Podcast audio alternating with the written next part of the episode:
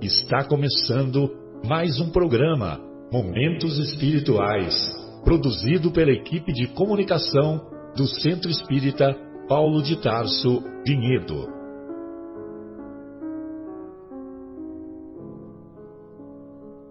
Se guardas contigo o estigma do sofrimento, indagando pela solução dos velhos problemas do ser e da dor, se percebes a nuvem que prenuncia a tormenta e o vórtice traiçoeiro das ondas em que navegas, vem conosco. Estudemos a rota de nossa multimilenar romagem no tempo, para sentirmos o calor da flama de nosso próprio espírito a palpitar e morredouro na eternidade, e acendendo o lume da esperança, perceberemos juntos em exaltação de alegria que Deus, o Pai de infinita bondade, nos traçou a divina destinação para além das estrelas.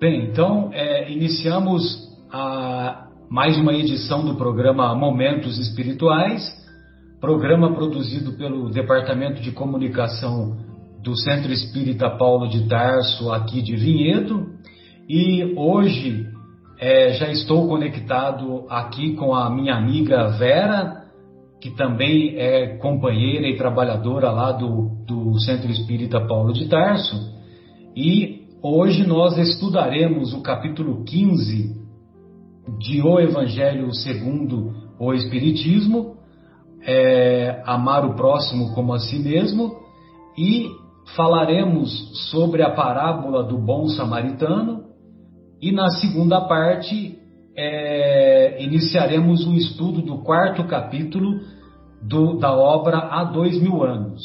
Quarto capítulo, cujo título é Na Galileia.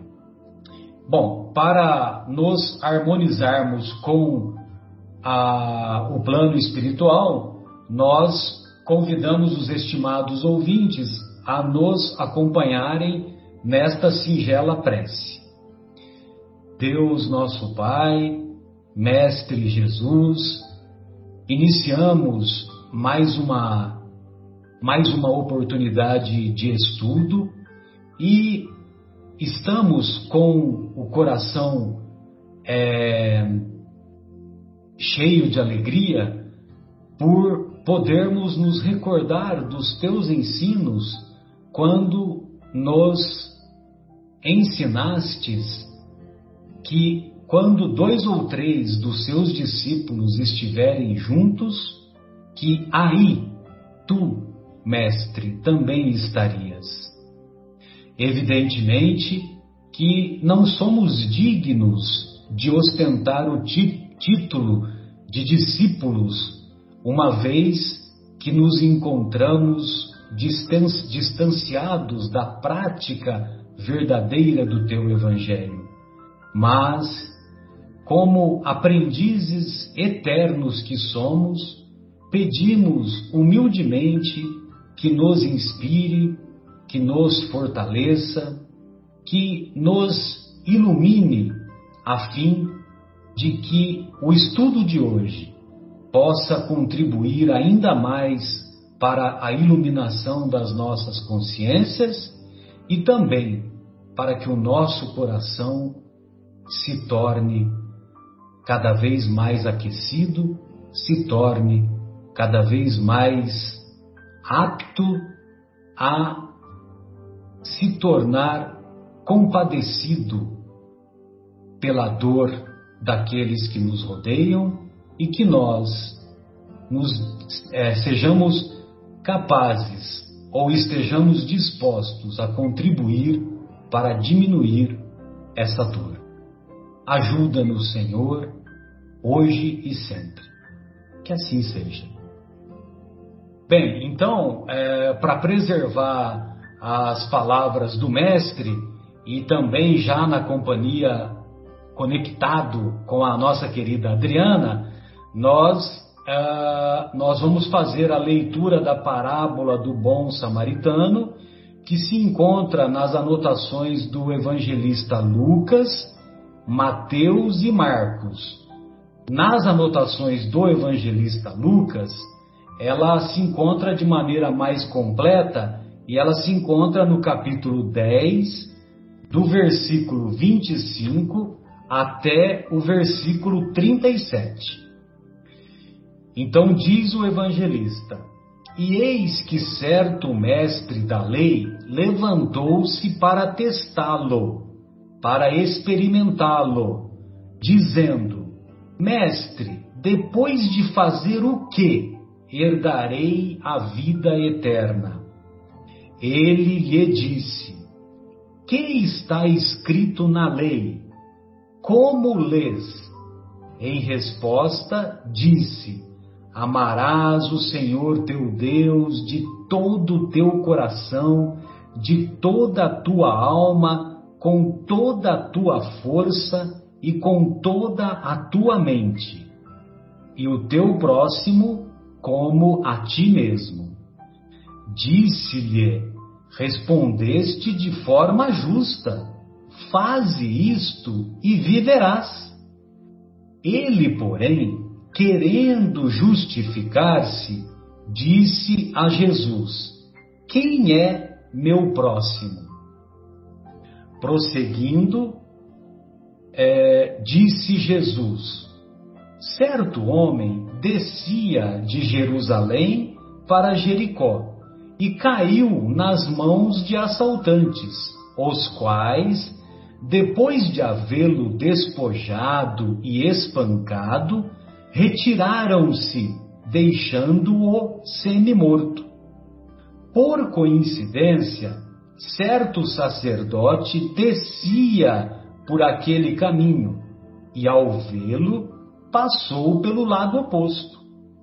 De forma semelhante, também um levita que vinha por aquele lugar, ao vê-lo, passou pelo lado oposto. Certo samaritano, em viagem, veio até ele e, ao vê-lo, compadeceu-se.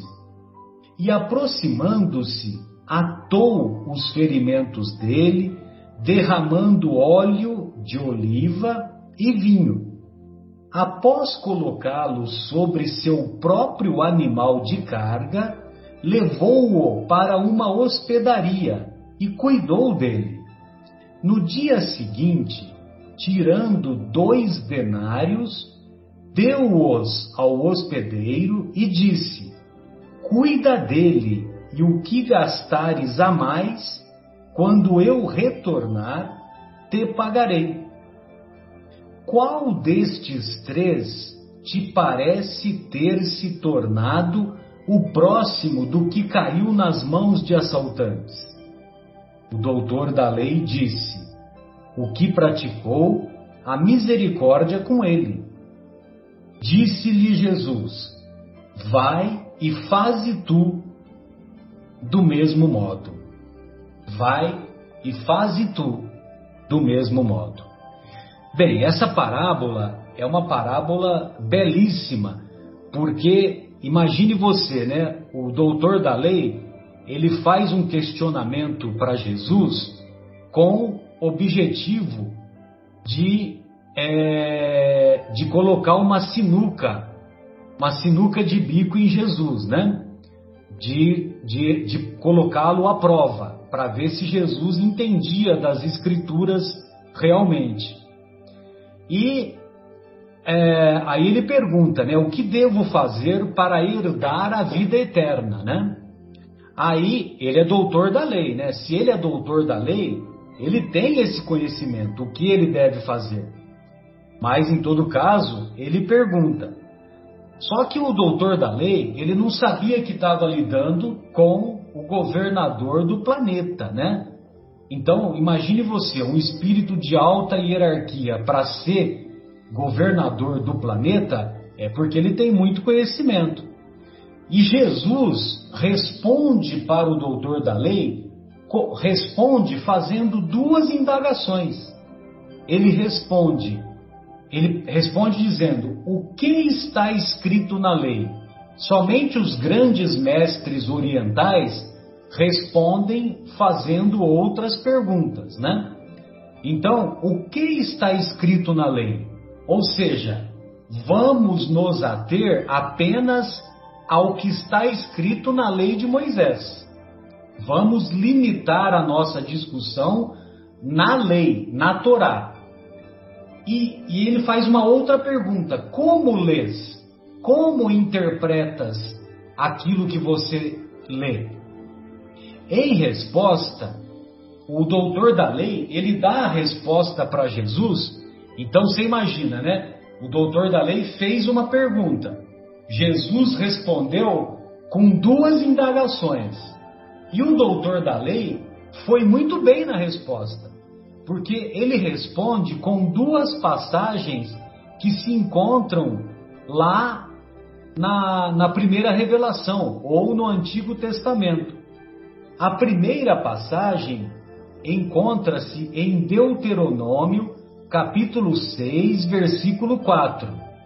Então lá está escrito assim: Amarás o Senhor teu Deus de todo o teu coração, de toda a tua alma, com toda a tua força e com toda a tua mente. Ora, com toda a tua força significa é, significa que você deve dar, deve, deve é, se for preciso, você deve usar os seus bens materiais para demonstrar esse amor a Deus. Com toda a tua força, se você tiver que fazer coisas materiais, você tem que fazer isso. Você tem que, se você tiver que tirar do seu bolso e dar para demonstrar amor a Deus, não estou dizendo apenas dar esmola na igreja, mas se você tiver que gastar do seu bolso, como o samaritano mostrou é, no atendimento que ele fez ao aquele desconhecido. Então, é, amarás o Senhor teu Deus de todo o teu coração, de toda a tua alma, com toda a tua força, com toda a tua mente. Isso se encontra em Deuteronômio, capítulo 6, versículo 4. E amarás o teu próximo como a ti mesmo. Essa passagem, amarás o teu próximo como a ti mesmo, ela se encontra em Levítico, capítulo 19, versículo 18. E lá está escrito assim: amarás o teu próximo, ou amarás o teu irmão como a ti mesmo.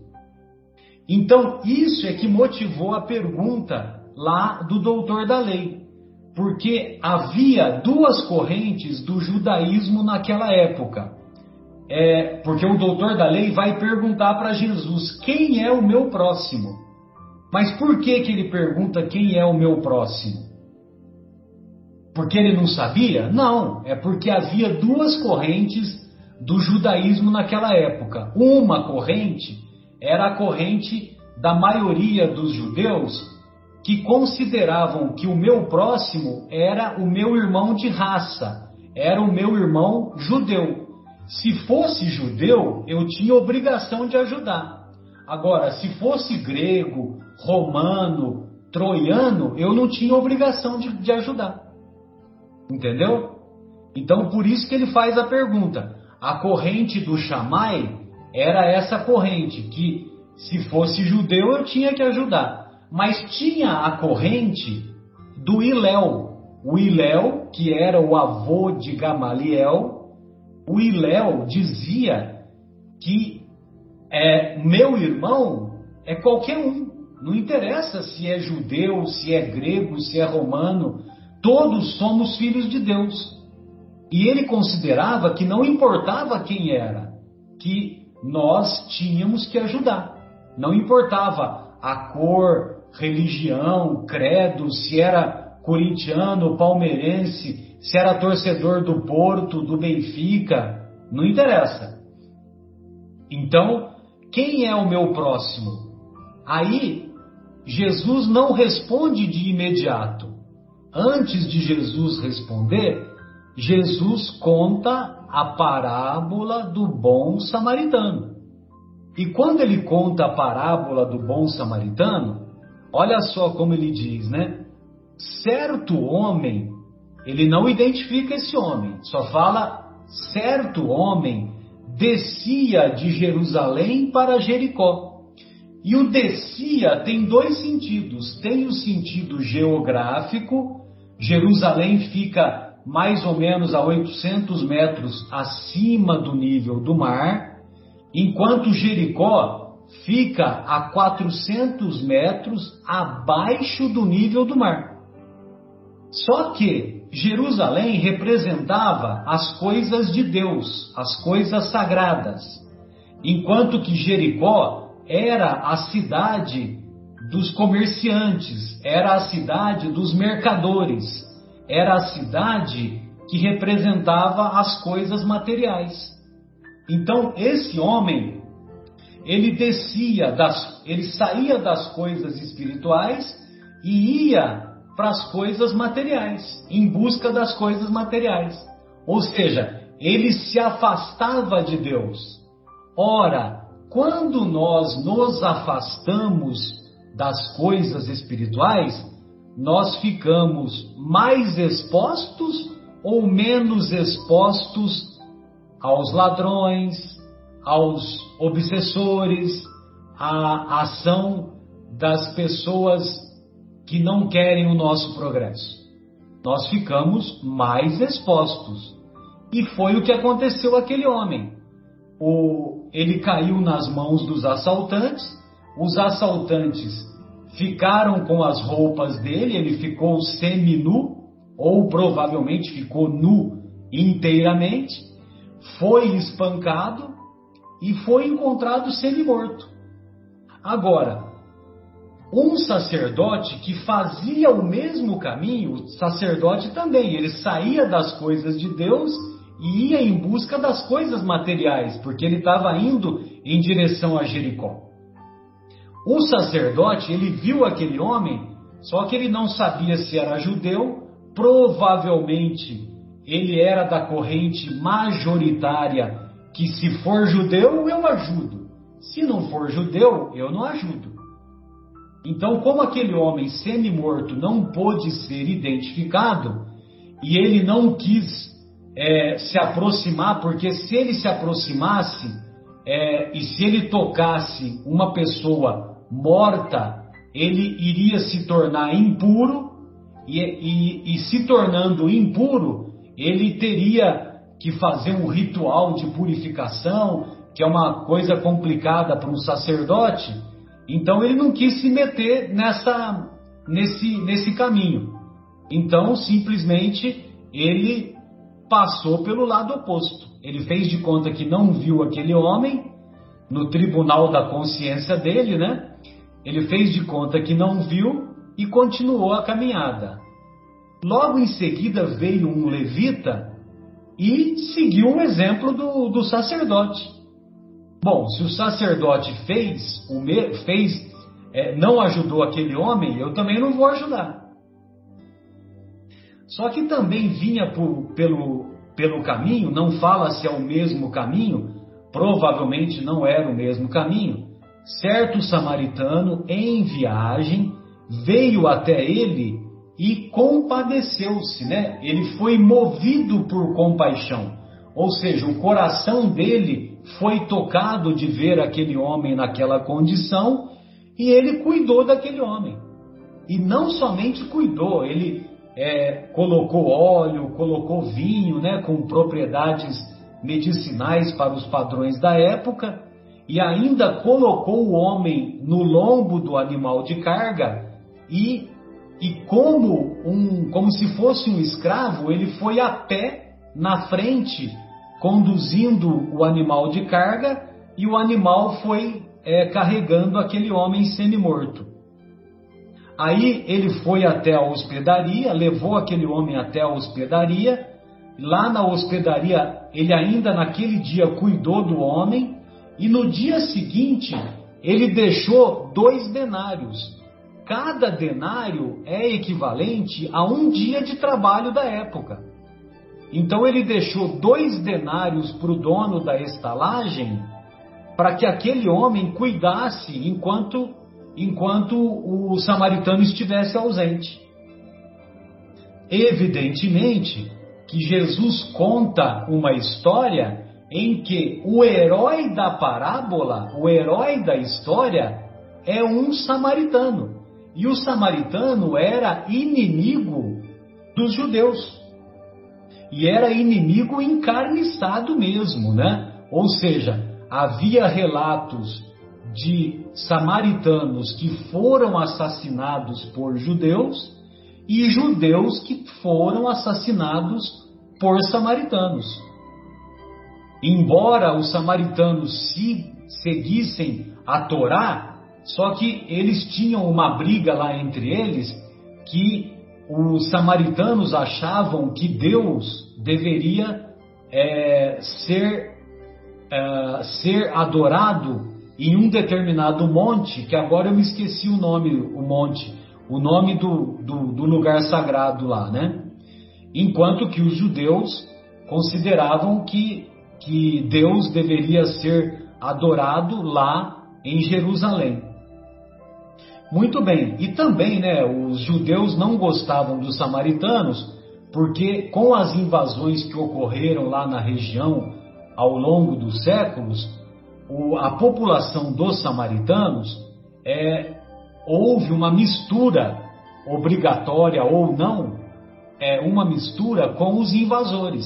E os judeus achavam que isso era uma tragédia, né? que não deveriam ter ter, ter ocorrido essa, essa mistura. Bom, para dizer, é, para encurtar a conversa, é, o herói da parábola que Jesus conta para o doutor da lei é um inimigo dos judeus, é um samaritano. Tanto é que depois que Jesus termina de contar a parábola, Jesus devolve a pergunta para, lá, os grandes mestres orientais devolvem as, a pergunta com outro questionamento, né? Qual destes três te parece ter se tornado o próximo do que caiu nas mãos dos assaltantes? Aí o, o doutor da lei, ele, o doutor da lei poderia responder o samaritano, mas o doutor da lei não responde o samaritano demonstrando o ódio que havia entre eles, né? O doutor da lei responde: o que praticou a misericórdia com ele. E aí diz Jesus: vai e faze tu do mesmo modo. Ou seja, como vai ser, como vai ser belo e grandioso o dia em que nós, em que cada um de nós é, motivado pela compaixão íntima, pudermos cuidar daqueles que cruzarem o nosso caminho.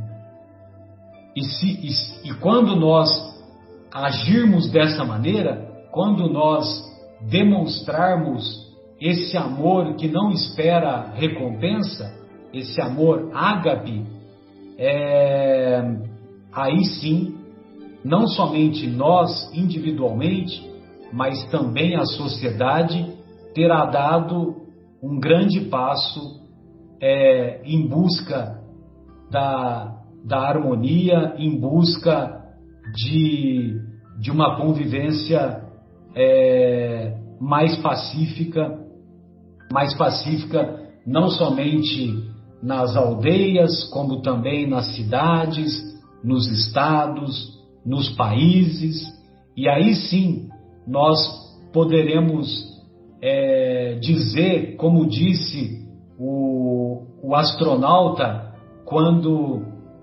quando, conforme o foguete foi se afastando do planeta Terra, ele ia dizendo que lá do alto não havia não havia limites entre os países, né? Não havia é, não havia limites geográficos, né? Ou limites é, determinados. Ou seja, como quem diz, né, que todos somos irmãos e filhos do mesmo Pai. Bem, essas eram a, as minhas colocações, né, para explicar aquilo que aprendemos acerca dessa parábola belíssima, grandiosa, imortal, válida, atualíssima, né? Válida para qualquer tempo em que nós nos encontremos, né? Como são as palavras do mestre.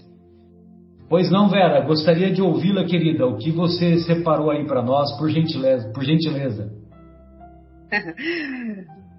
Como vão? Todos estão bem? Espero que sim. Opa, uh, graças a Deus. Vamos lá. Eu queria só complementar um negocinho da parábola do bom samaritano antes da gente entrar no tema, tema fora da caridade e não a salvação.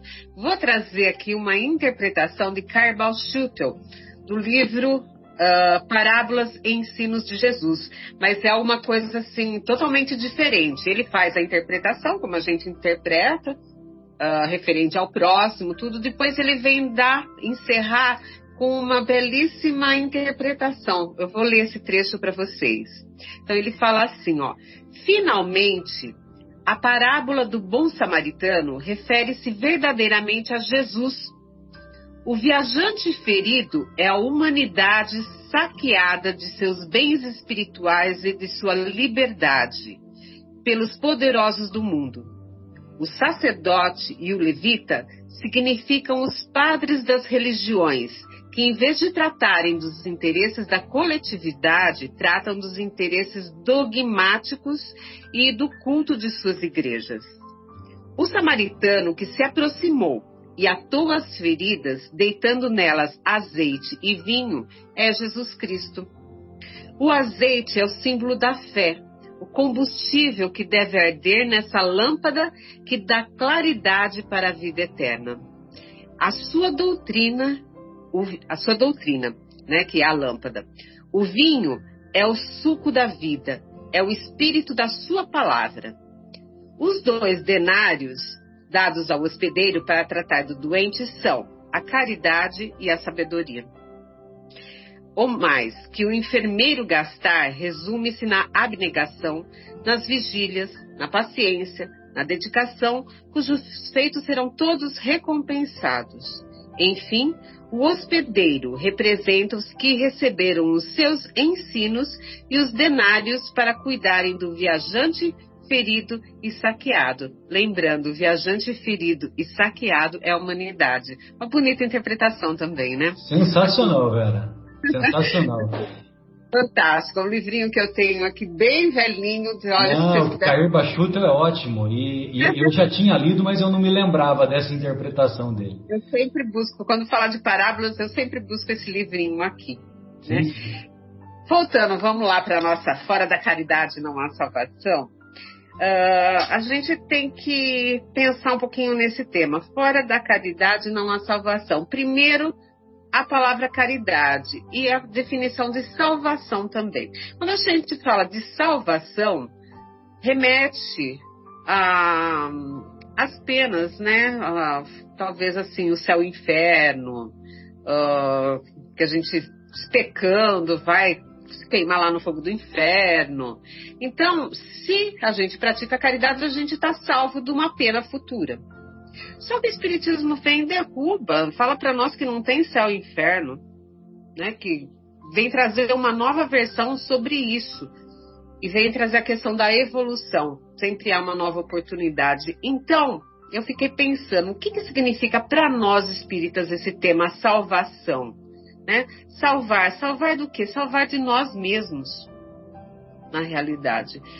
Porque quando a gente exerce a caridade, a gente vai falar um pouquinho depois sobre ela, a gente acaba sendo salvo do nosso próprio orgulho, do nosso próprio egoísmo, que isso que leva a gente à perdição, perdição entre aspas também aqui, e faz a gente se perder nesse mundo. Então, uh, exercendo a caridade, praticando a caridade da maneira que Jesus vem mostrar para nós, a gente nos salva de nós mesmos, dessa desses defeitos que a gente tem ainda, porque não somos totalmente evoluídos, ainda carregamos com nós muito orgulho e muito egoísmo ainda.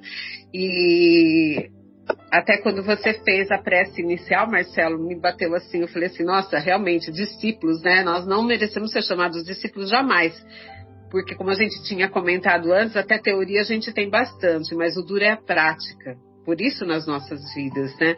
E quando eu penso nisso, e penso, como a gente já trabalhou lá, ó, Paulo Estevam, tudo, eu já comentei aqui, eu me sinto envergonhada. Envergonhada de estar tão distante ainda dos ensinamentos de Jesus, dos exemplos desses primeiros cristãos eu assisti também, semana passada, eu estou de férias, estava tarde, eu falei, passando os canais lá para achar o filme, estava chovendo, tudo. Aí, por coincidência, caí naquele filme bem antigo, Covades, que traz a história de Paulo, de Pedro, dos cristãos, né, que Nero botou fogo em Roma, né, e acusou os cristãos, como a gente viu no livro Paulo e Estevão. E o que, que incomodava Nero quando ele colocou os cristãos lá para serem comidos pelos leões? Que eles cantavam. Eles morriam cantando, exortando ao Senhor. Nossa, até me arrepia quando eu falo isso e me lembro da cena, porque assim, eu tenho vergonha. A gente está muito longe disso ainda. Então, nós que, por exemplo, hoje estamos aqui, talvez, uh, tentando estudar, comentar com vocês, trazer de novo à tona os ensinamentos de Jesus, somos nós que precisamos mais ainda. Que a gente está muito distante. A gente, além de aprender a teoria, nós temos que pôr a prática nisso. E essa prática desses verdadeiros cristãos ainda está longe do nosso dia a dia, está muito longe. Então, uh, eu até interpretei salvação dessa forma. E, e para a gente, o que, que é caridade? A caridade a gente tem a definição no nosso livro dos Espíritos, né? Kardec, os Espíritos nos traz aqui na no capítulo que trata da lei de justiça, amor e caridade a última lei divina que a gente aprende, e fala qual o verdadeiro sentido da palavra caridade, como a entendia Jesus? É a pergunta aos espíritos. E os espíritos respondem: benevolência para com todos. É a famosa 886, né? Isso, exatamente. O BIP, eu me lembro do Edmar nas aulas, ele fala do BIP, BIP, que é benevolência, indulgência e perdão benevolência para com todos, indulgência para as imperfeições alheias e perdão das ofensas.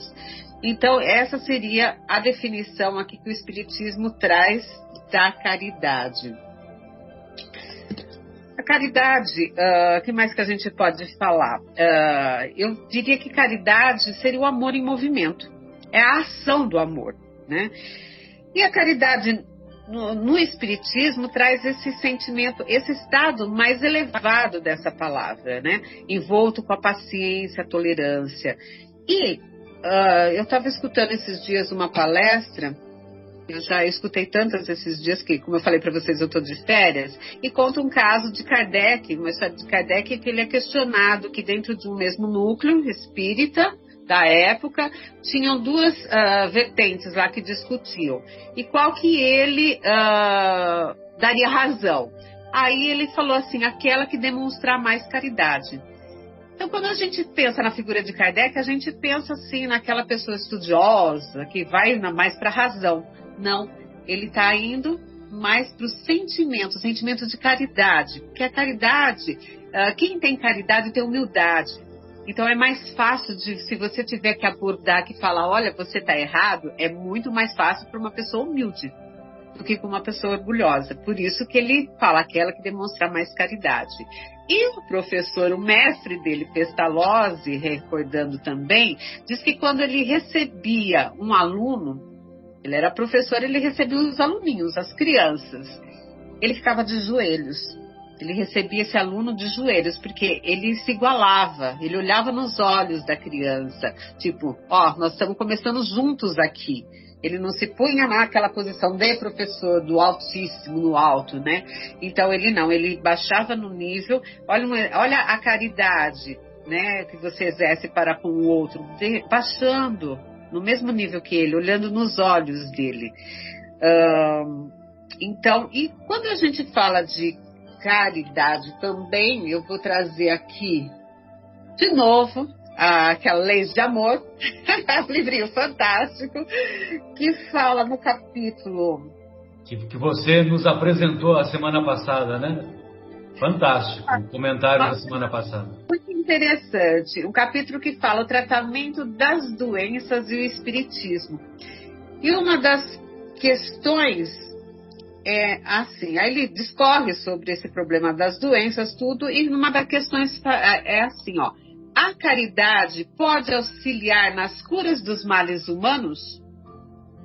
A resposta, que é de Emmanuel, fácil verificar, assim que a doutrina espírita encerra a filosofia do pensamento reto por agente preservativo da saúde moral e consubstancia a religião natural do bem, cujas manifestações definem a caridade por terapêutica de alívio e correção de todos os males que afligem a existência. Pois nós vamos, vou continuar mais um pedacinho, depois a gente vai retomar para raciocinar um pouco em cima disso. A outra questão é: em que fórmulas essenciais se baseia a terapêutica espírita? Com os ensinamentos espíritas, aprendemos que os atos de bondade, ainda mais apagados e pequeninos, são plantações de alegrias eternas e que o perdão incondicional das ofensas é a fórmula santificante para a supressão da dor e renovação do destino. Olha lá a questão remetendo ao 886, perdão das ofensas, né, o BIP, né, benevolência e o perdão das ofensas. E a outra questão é: quais são os medicamentos do espírito? Nas atividades espíritas, colhemos do magnetismo sublimado benefícios imediatos, seja no clima do passe, sob o influxo da oração ou no culto sistemático do Evangelho no lar, por intermédio dos quais benfeitores e amigos desencarnados nos reequilibram as forças, através da inspiração elevada, apaziguando-nos os pensamentos ou se valem de recursos mediúnicos esparsos no ambiente, a fim de nos propiciarem socorro à alma aflita ou às energias exaustas. Se abraçaste, pois, a doutrina espírita, perlustra-lhe os ensinos e compreenderás que a humanidade e a benevolência, o serviço e a abnegação, a paciência a esperança, a solidariedade e o otimismo são medicamentos do espírito, transformando lutas em lições e dificuldades em bênçãos. Porque no fundo de cada esclarecimento e de cada mensagem consoladora que lhe flui da inspiração, ouvirás a palavra do Cristo: Amai-vos uns aos outros, como eu vos amei. Então, a gente vem ver que no exercício da caridade, do pensar um pouquinho, se livrar do orgulho, se livrar do egoísmo, a gente também está se curando, como eu já falei no princípio. Então, muitos males físicos, né, Marcelo, a gente traz desses uh, vícios né? Vaidade, o orgulho, são vícios que nós temos da alma ainda. E precisamos nos livrar disso para nossa plena cura, cura da nossa alma e também do nosso corpo físico. E esse livrinho vem trazer isso aí, que esses medicamentos do espírito, que é a benevolência, tudo vem curar essa nossa alma. A gente também pode trazer, falando da sociedade nossa hoje, a gente tem que lembrar que Brasil, coração do mundo, pátria do Evangelho. Né? Tem esse livro maravilhoso que promete que aqui é, é, a pátria do Evangelho de Jesus e vai ser o coração do mundo ainda, né? A gente percebe isso, que é um povo uh, não tido a violência, o brasileiro não é violento. Você não vê aí em outros países. Tudo que acontece nesse país, que a gente fica assombrado, a gente só fica assombrado e comenta. Mas a gente não vai à rua, não faz batilata, não. A gente parece. Até parece que. Isso até me incomoda um pouco. Ainda eu falo, nossa, se fosse em outro país, já tinham tirado. Mas é uma característica do brasileiro, esse estado de espírito. Uh, então, uh, a gente percebe que, em meio a tanta coisa, a gente não, não acredita que o Brasil vai ser o coração do mundo, a pátria do Evangelho. Mas não, isso é prometido, né? Prometido por Ismael, né? Braço direito de Jesus aí, e traz esse essa insígnia, tanto que grandes nomes do Espiritismo estão reencarnando aqui no Brasil. A gente tem notícias que Emmanuel já reencarnou em 1999 no interior de São Paulo, e eles estão reencarnando para quê? André Luiz também creio que sim, né, Marcelo? Não sei se você já ouviu falar, parece que sim. Sobre... Eu acredito que sim também, mas eu não, ainda não tenho essa certeza. A gente só ouve alguns comentários, mas assim, piamente, como a gente tem certeza de Emanuel, que foi Chico quem nos disse, né? Não, uh, tem... E não é à toa que eles estão vindo aqui para ajudar a fazer essa grande transformação, porque o Brasil realmente tem essa característica de um povo dócil, de um povo que pratica caridade, sim, independente de qualquer coisa, dos políticos que estão por aí, mas tudo parece que é um preparo, está preparando o nosso coração, está lapidando o diamante para tudo isso. Então eu tenho grande certeza disso. E retomando, na nossa sociedade, o que, que a gente vê? A gente, a, a, a, Brasil, é, o, o Estado, como governo, ele é laico, ele não fala sobre religião, então não vai falar sobre Jesus, nada disso. Mas a gente tem ouvido falar muito ultimamente na, no termo cidadania. E também é o exercício da caridade. Quando a gente vai ver quais são os nossos direitos e os nossos deveres, ali também está em culto o exercício da caridade. A gente exercendo a cidadania, a gente está fazendo um bem comum a todos. E a caridade é isso, a gente fazer um bem comum a todos, né? Uh... Você pode incluir o comportamento ético-moral, né? Sim, sim. E quando a gente estava come começando o programa, que estava aqui, é, me veio na mente, eu não sei porquê, mas eu acho que é um exemplo que a gente tem de uma caridade que foi feita de forma meio que indireta, contra gosto, mas que sempre tem um peso. Sempre que a gente faz o bem ao outro, mesmo que a contragosto, existe uma recompensa, né? Jesus está vendo isso, Deus está vendo isso por nós. Me lembrou a história, sabe de quem? Simão, o Sirineu. Simão Sirineu é aquele que, quando Jesus estava no caminho do Gólgota, uh, tropeçou, caiu com a, a cruz, que ele já estava muito cansado, e um dos soldados pede para que esse, essa pessoa que está ali, simplesmente ele estava de passagem, ele estava voltando do trabalho e ele estava de passagem, ele parou para ver o que estava acontecendo e um soldado faz ele carregar a cruz de Jesus por um trecho né? Até que Jesus. E ele troca um olhar profundo com Jesus. E Jesus percebe no íntimo dele, quando Jesus é Jesus, né? Eu até me emociono com esse trecho do Cirão, em que ele, eles trocam esse olhar e Jesus vê no fundo que incomoda Simão, que ele tinha uma filha que não enxergava. E quando não é a surpresa, ele meio a contragosto carregou a cruz de Jesus, mas a grande surpresa, quando ele chega em casa, sua filha estava enxergando. Né? É muito emocionante isso. Quer dizer, mesmo que a gente faça uma caridade meio que a contragosto, tá valendo. Vamos fazer o bem, né? A gente tem que colocar o amor em movimento mesmo. Há essa necessidade. Há necessidade que apague esse brilho nosso de orgulho, de vaidade que nós temos, né? E que a gente uh, caminhe junto com os outros. É como eu sempre falo, vamos dar a mão, vamos todo mundo junto, que a gente vai ser mais feliz. Não dá para ser feliz olhando o outro uh, sofrendo as necessidades. Quando a gente tiver a humanidade, como você bem falou, Marcelo, que todos tenham esse sentimento, vai ser um mundo diferente. Vai ser esse mundo. Quando nós tivermos esse país caminhando dessa forma, nós vamos ter o Brasil, coração do mundo, pátria do Evangelho instalado aqui. E eu tenho certeza que isso não está muito longe. Eu, eu também eu, acho. Eu, eu tenho certeza que nós ainda veremos isso instalado aqui no Brasil. Isso não está longe, não é à toa que esses grandes nomes estão reencarnando aqui para nos auxiliar nessa vida. A gente já percebe a diferença com os nossos próprios filhos. São seres diferentes.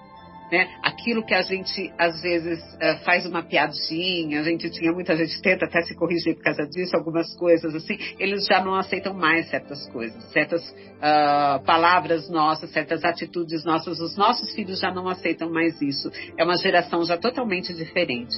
E eles vão fazer essa mudança no Brasil e no mundo, se Deus quiser. Era isso que eu tinha aqui para colaborar com vocês, tá bom? Espero ter. Maravilha. Muito obrigada. Maravilha, nós é que agradecemos, tudo ótimo. Oi, Adriana, gostaria de ouvi-la, querida. A Vera agora pegou pesada, né? Contar essa historinha no final aí. Dos depois passar para o próximo falar e não se emocionar é difícil, né? É, quem, quem, faz o bem recebe o bem, né? É da lei, né? Pois é. é. Mas vamos lá, vou, tentar falar aqui depois dessa, dessa explicação e de, desses ensinamentos que vocês dois já, já compartilharam. E eu vou começar primeiramente agradecendo. Né? Por quê? É como eu vou começar e como eu vou terminar. Né? É, agradecendo todos esses ensinamentos, porque quantos não passaram antes de nós e nos deixam todos esses ensinamentos, né? o livro dos Espíritos, o próprio Evangelho e tantas outras obras, e que, como vocês falaram, né? iam pro, pro, no caminho da morte cantando. Né? E hoje nós não precisamos mais fazer isso, basta é, a, gente, a gente tem já uma condição de poder falar a nossa opinião, de se expressar, mesmo que ainda possa não ser muito bem aceita, mas ainda não tem aquelas restrições que existiam antigamente. Né? Então, agradecer todos esses irmãos que vieram antes de nós, trazendo todos esses ensinamentos. Adriana, e... fala um pouquinho mais próximo do, do microfone. Tá bem, vê se, vê se ficou melhor agora. Ficou, obrigado. Ficou?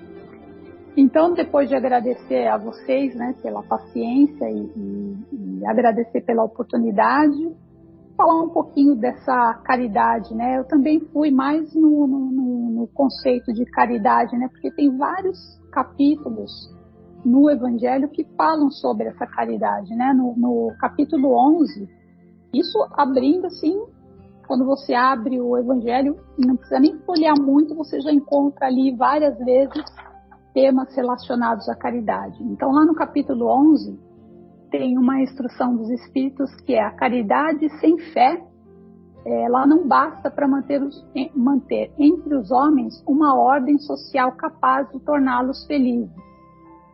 Né? O, Espírito fala que somente a, que a caridade sem fé não basta. E aí fala assim, olha, eu deveria ter dito que a caridade é impossível sem a fé.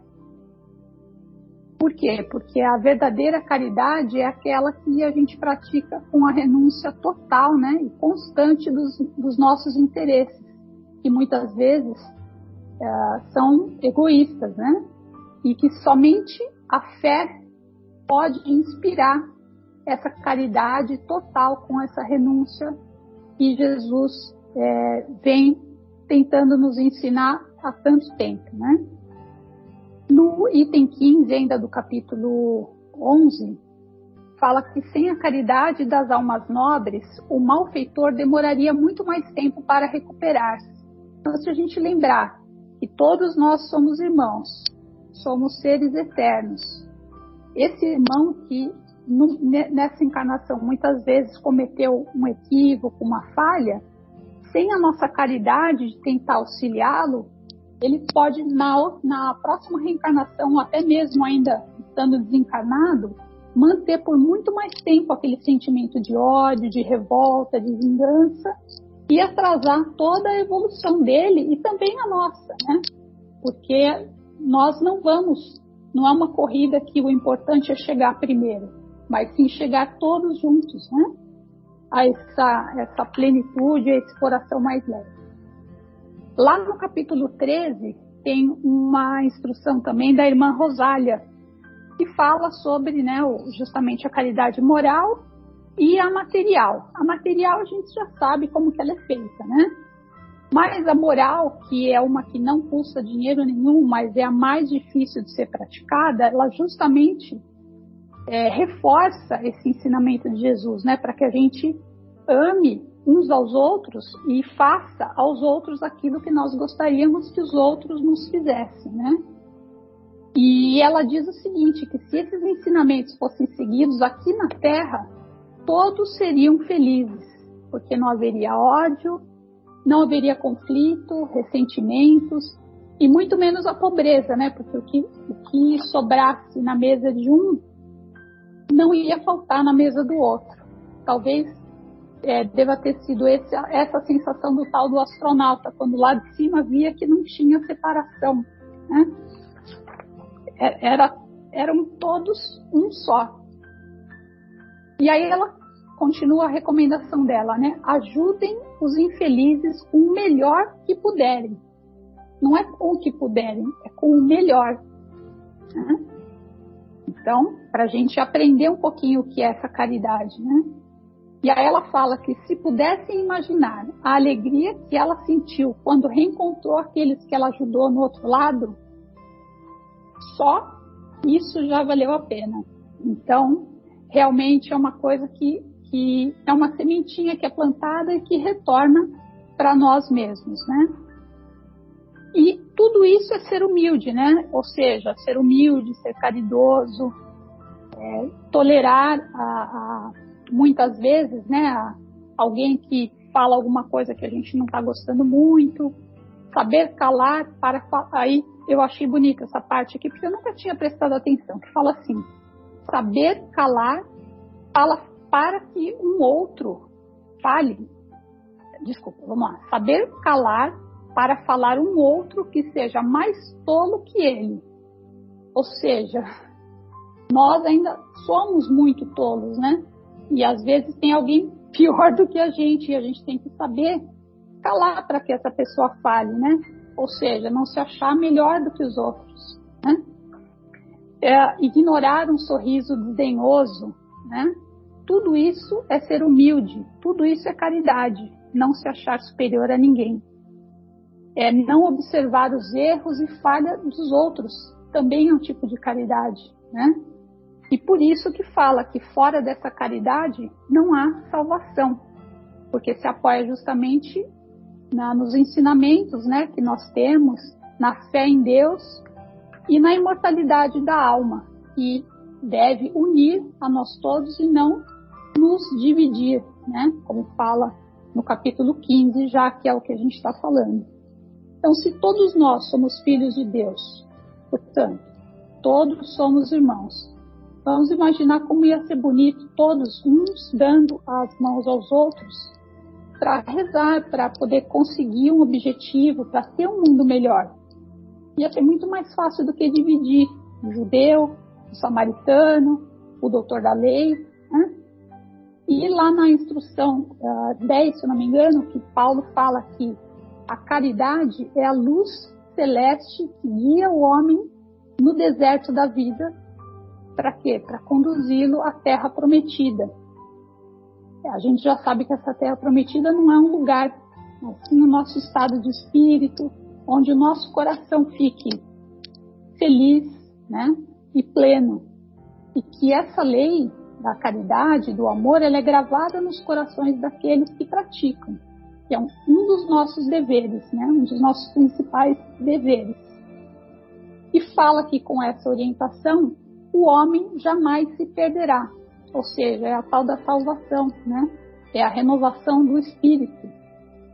E, então, se a gente deixar que a caridade controle as nossas ações, muitos conflitos, muitas guerras, muitos desentendimentos, ressentimentos, mágoas vão deixar de fazer parte da nossa vida, dando lugar àquilo que realmente vale a pena, né?